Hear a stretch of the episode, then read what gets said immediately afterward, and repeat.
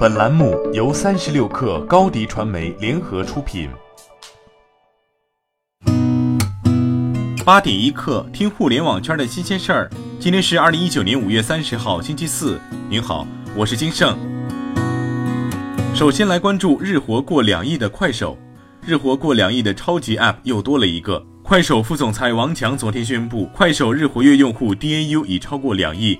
在流量寸土寸金的移动互联网世界，DAU 超过两亿的应用并不多。除了微信、支付宝、微博之外，对外公布过日活破两亿的还有抖音。今年年初，这个快手最大的竞争对手宣布日活已达两点五亿。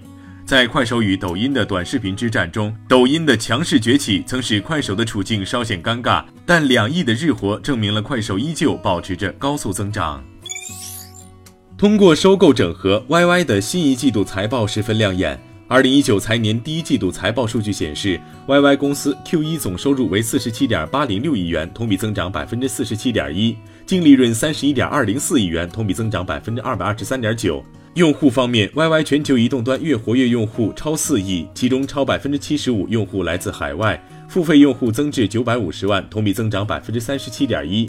受直播行业天花板的影响，以直播为主要营收的 YY 上季度净利润同比下滑百分之七点六，营收增速也有所放缓。但通过一系列的资本运作，包括十四点五亿美元收购海外视频社交平台 Bigo，YY 的很多数据开始好转。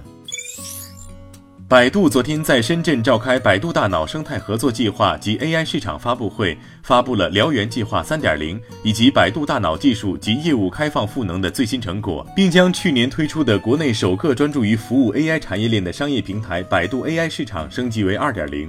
自2016年启动开放至今，百度大脑 AI 开放平台已开放178项 AI 技术，开发者规模持续快速增长，并已突破120万。据接近字节跳动及锤子科技的内部人士透露，字节跳动收购锤子科技团队前，锤子内部已经在规划传闻中的手机。目前，锤子团队的核心业务重点实际上是一款教育硬件产品。接近头条的人士表示，字节跳动收购锤子科技是看重后者在硬件领域的人才储备及经验，希望将其应用于教育硬件领域。而字节跳动的该款教育硬件产品将在二零一九年内推出。这款硬件对标的是新东方旗下 OK 智慧教育的学习机产品。据东京新闻社消息，丰田将投资滴滴组建汽车租赁公司，投资金额大约为五百亿日元，约合三十一点六亿元人民币。不过，随后丰田对彭博社称，关于滴滴目前没有可以宣布的消息。早在二零一八年一月，丰田就已经和滴滴成为开发合作伙伴。丰田汽车在 CES 上发布了一款纯电动自动驾驶概念车 ePallet，一种专为无人驾驶和送货服务设计的电动通勤车辆。随后签下了滴滴和 Uber 等作为开发合作伙伴。从过往的经历来看，此次投资滴滴符合丰田一贯的战略。微软昨天在台北电脑展上发布了 IoT 软硬件服务，帮助硬件厂商和开发者打造自己的 IoT 解决方案。微软宣布的方案包括建模语言、套件、SaaS 平台等。此外，微软还发布了远距离监控和管理配置，帮助用户通过 Azure 仪表板从远距配置、监测、管理 IoT 设备。微软可以提供现成的开源套件，借此可与 Azure 云端的各种服务连接，包括搜索、初始化、通报错误、会诊状态等等。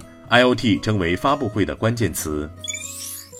据 CNN 报道，美国专利商标局宣布授予苹果公司一项可折叠屏幕专利，这一屏幕可以用在 iPhone 或其他设备上。在这项专利中，苹果呈现了一种配备屏幕和可弯曲外壳的电子设备。苹果于2018年1月提交了可折叠屏幕专利申请，它只是苹果围绕可折叠屏幕理念提出的众多专利之一。巴迪一克今日言论。在极客公园科技商业峰会上，顺位资本投资合伙人周航说：“和一个伟大的梦想相比，更难的是犀利的第一刀，就是你到底要做一件什么样的锋利的事情？你能不能提供一个产品或者服务，让它像针尖一样捅进去，哪怕很小，但可以触动用户，真正的帮助用户解决具体而强烈的问题？这往往比一个百亿美金的伟大梦想更重要。”在二零一九中国电子商务大会上，阿里巴巴集团合伙人、资深副总裁戴珊称，未来五年网络购物将贡献百分之四十二个人消费增长。戴珊表示，在电子商务领域，中国企业已处于优势地位。未来，阿里将凭借其商业操作系统，服务全球二十亿消费者，创造一亿的就业机会，帮全球一千万家中小企业盈利。好，今天咱们就先聊到这儿。责编：彦东，我是金盛，八点一刻，咱们明天见。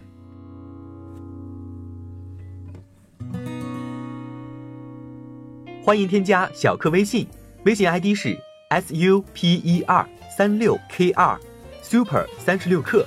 加入我们的课友群，一起交流成长吧。